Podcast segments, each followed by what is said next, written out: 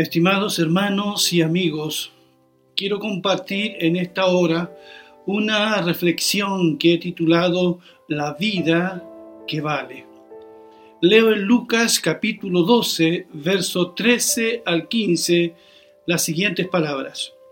Uno de la multitud le dijo, Maestro, dile a mi hermano que comparta conmigo la herencia. Pero Jesús le dijo, Hombre, ¿quién me ha puesto como juez o mediador entre ustedes? También les dijo, manténganse atentos y cuídense de toda avaricia, porque la vida del hombre no depende de los muchos bienes que posea. Estimado amigo y hermano, ¿se ha preguntado usted alguna vez ¿Para qué estamos en este mundo? ¿Para qué vivimos? Muchas veces se ha hecho esa pregunta. ¿Qué es lo que más importa en la vida? De alguna forma este relato responde esa y otras preguntas. Un hombre le dijo a Jesús, Maestro, dile a mi hermano que comparta conmigo la herencia. Por lo menos este hombre confía que Jesús será justo y repartirá equitativamente la herencia. Pero este hombre se equivoca rotundamente si piensa que Jesús ha venido en calidad de juez o mediador en un litigio entre hermanos por una herencia. Por eso Jesús dice, ¿quién me ha puesto como juez o mediador entre ustedes? Jesús no vino como juez. Él vino como Salvador y Señor. Él vino a un asunto más importante que la de ser testigo en la repartición de una herencia. Así que no nos confundamos. Pero todavía tenemos muchas personas en el mundo que acuden a Dios solo para ver si obtienen algo material a cambio. Jesús rehúsa hacer el rol de juez no quiere apartarse de su misión en este mundo, que es dar su vida por cada uno de nosotros. Así que Él no prestará atención a un hombre motivado por la avaricia. Así que el Señor Jesús aprovecha la ocasión para hacer una importante advertencia él dice, manténganse atentos y cuídense de toda avaricia, porque la vida del hombre no depende de los muchos bienes que posea. Cuídense de toda avaricia. Es posible que la avaricia haya sido la causa de la solicitud de este hombre a Jesús. Según el diccionario de la lengua española, avaricia es el afán desordenado de poseer y adquirir riquezas con el solo fin de guardarlas, de atesorarlas. Alguien describió la avaricia como un pozo sin fondo que agota a la persona en un esfuerzo interminable de satisfacer la necesidad sin alcanzar nunca la satisfacción. Pero aclaremos una cosa, la avaricia no es tener bienes materiales e invertirlos. No es tener ganancias y dar trabajo o ser generoso. La avaricia es una sed insaciable de tener y tener cosas con el solo fin de guardarlas y acumular riquezas. Es hacer, como dijo Jesús, tesoros en la tierra, pero no tesoros en el cielo. La avaricia es pensar en uno mismo. Por eso el mundo del avariento es un mundo muy pequeño es Él y nadie más. Ni siquiera es su familia más cercana lo que importa. Será por eso que en este relato no se menciona la mujer o los hijos de este hombre. La riqueza del avariento se oxida y espera el juicio final. La Biblia compara al avariento con el sepulcro y la muerte. Allí en Proverbios 27:20 se nos dice, la muerte, el sepulcro y la codicia del hombre jamás, jamás quedan satisfechos. Por eso Jesús se toma el tiempo para advertirnos a todos acerca del dolor que provoca la avaricia. Por eso Jesús dice, manténganse atentos y cuídense de toda avaricia.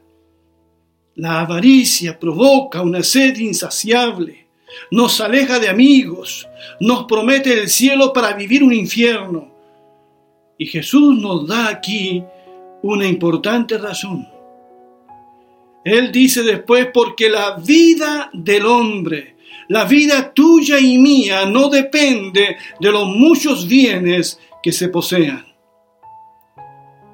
¿Cuántas personas que nos están escuchando en esta hora creen estas palabras de Jesús? El mundo nos ha hecho creer que teniendo más somos más felices. Pero Jesucristo nos dice otra cosa. Nos dice que el valor de nuestra vida no depende de cuándo poseemos. No valemos por lo que tenemos. No es más rico el que tiene más. Aunque alguien posea muchas cosas, éstas no le garantizan la vida. La vida en todas sus formas, la vida en todas sus dimensiones. ¿A qué tipo de vida se refiere Jesús cuando dice que la vida del hombre no depende de los bienes que posea? ¿Se refiere solo a la vida física, a la vida terrenal tal como la conocemos? Cuando Jesús habla de la vida, se refiere a la vida abundante, a la vida plena y eterna, y que consiste en conocerlo a Él y a Dios el Padre que lo ha enviado. Por eso en aquella famosa oración Jesús dijo, esta es la vida eterna. Que te conozcan a ti, le dijo al Padre y a quien has enviado, a Jesucristo. La vida profunda y espiritual, la vida plena no depende de los bienes que se tengan, aunque muchos piensen lo contrario. Bien sabemos que las cosas materiales no aseguran nada en los días de hoy. No nos aseguran, por ejemplo, una buena salud. ¿Cuántas personas teniendo todos los recursos igual mueren a causa de una enfermedad que no pudieron resolver ni con todo el dinero del mundo?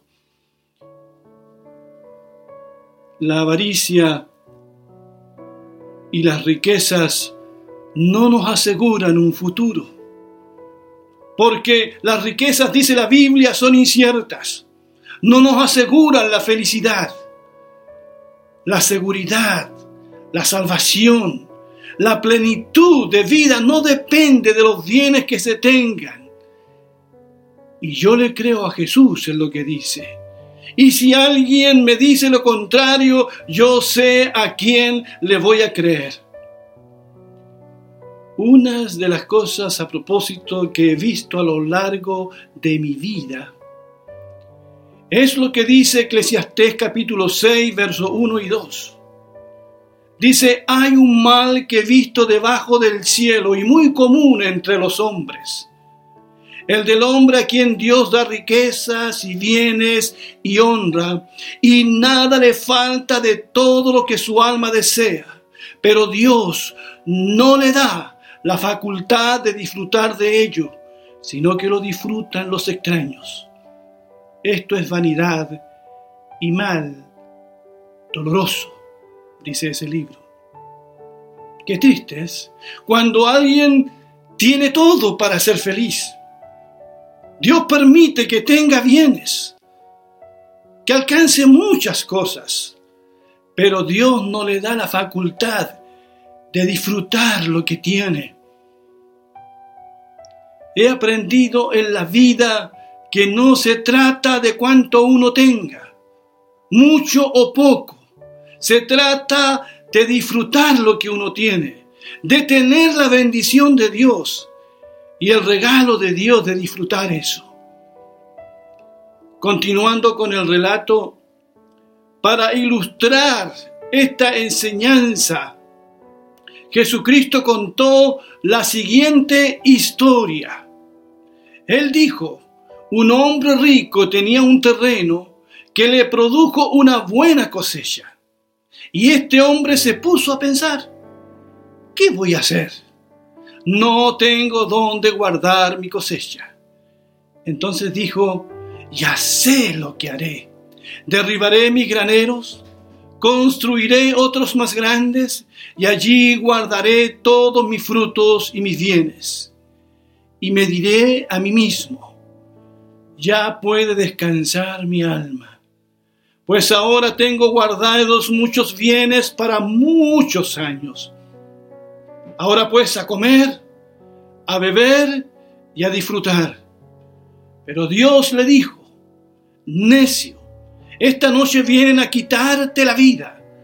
¿Y para quién será lo que has guardado?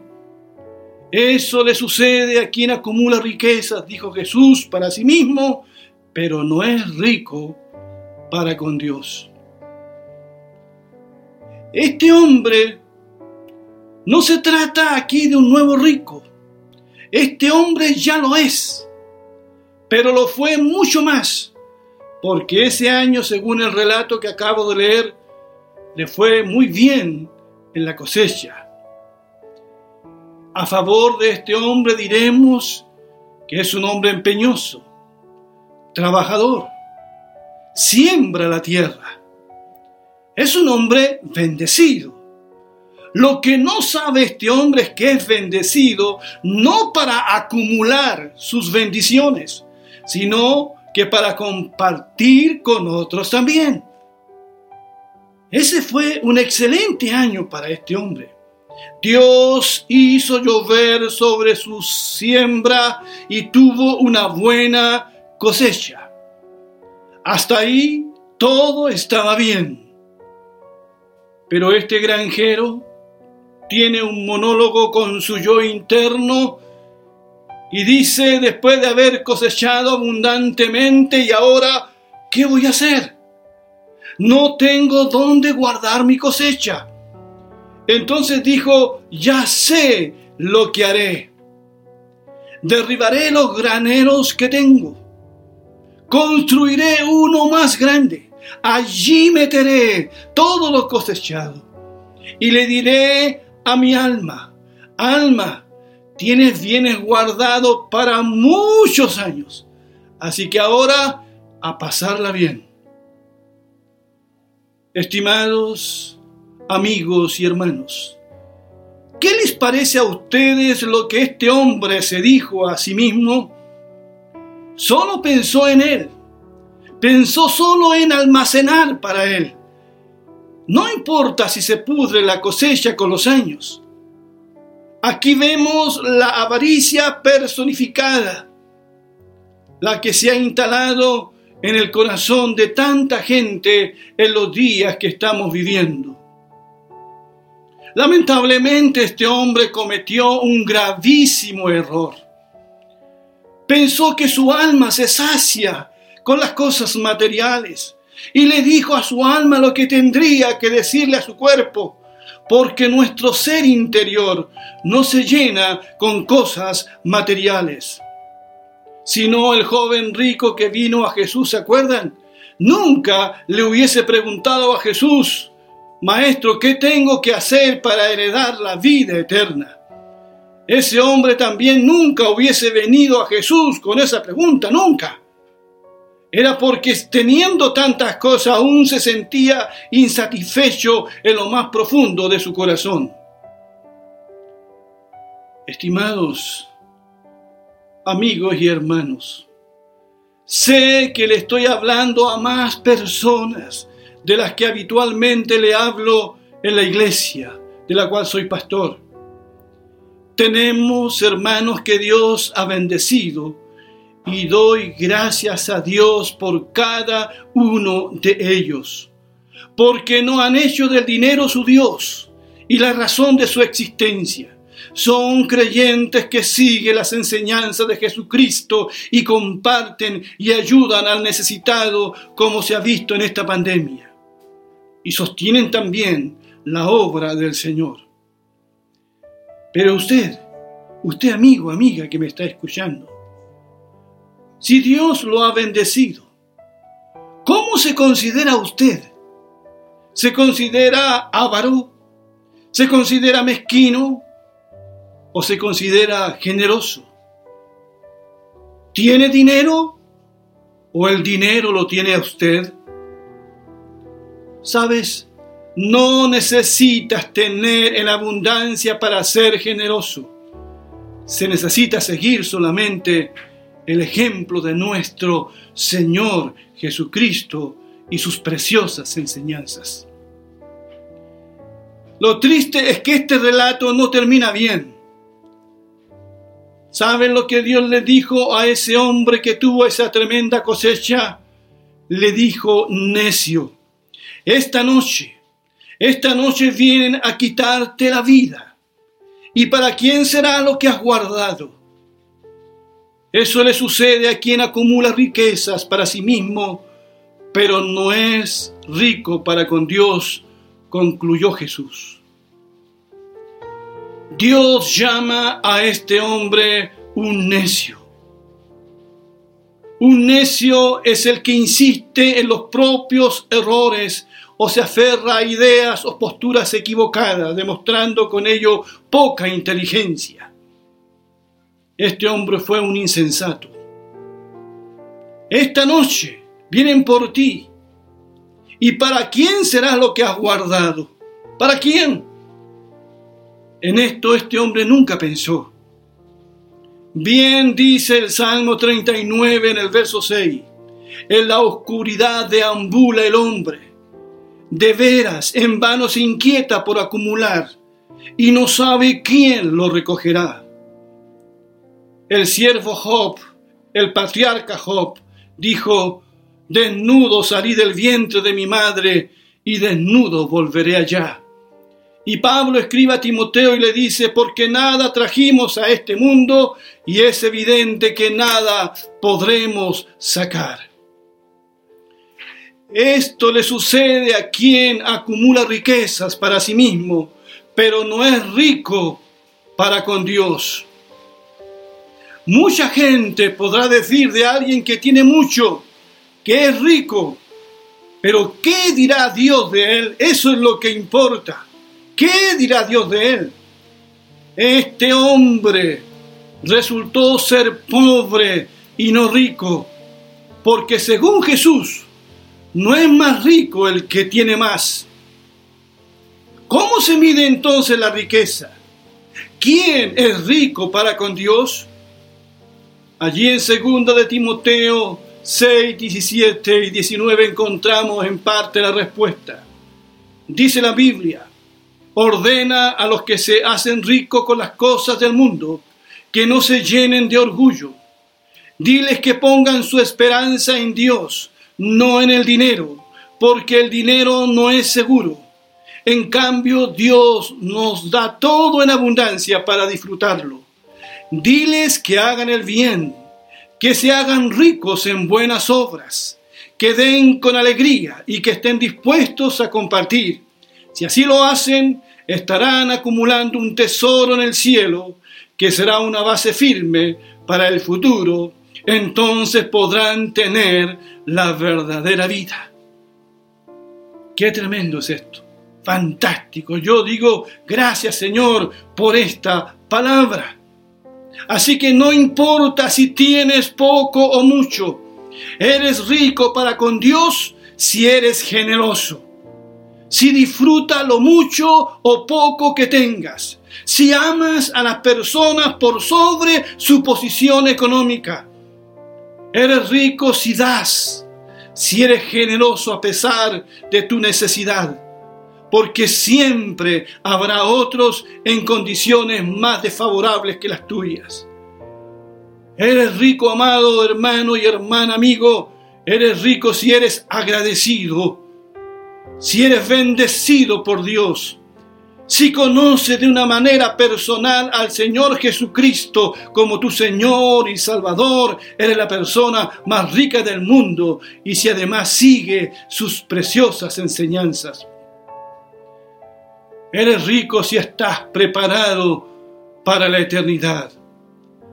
Esta es la vida que vale. Este hombre partió de esta vida y mi pregunta es para terminar, si tú tuvieses que partir hoy, ¿estás listo para morir? ¿Estás listo para encontrarte con Dios? ¿Estás listo? Espero que así sea. Quiero terminar esta reflexión citando las palabras del Señor Jesucristo, palabras poderosas palabras que debieran hacernos temblar y meditar y cambiar nuestra actitud frente a la vida. Allí en Mateo 16, verso 25 al 26, el Señor Jesús dijo, pues el que quiera salvar su vida, la perderá, pero el que la pierda por mi, por mi causa, la encontrará. De nada vale tener todo el mundo y perder la vida. Gracias por escuchar la palabra del Señor. Que Dios te bendiga y comparte esta palabra con tus amigos.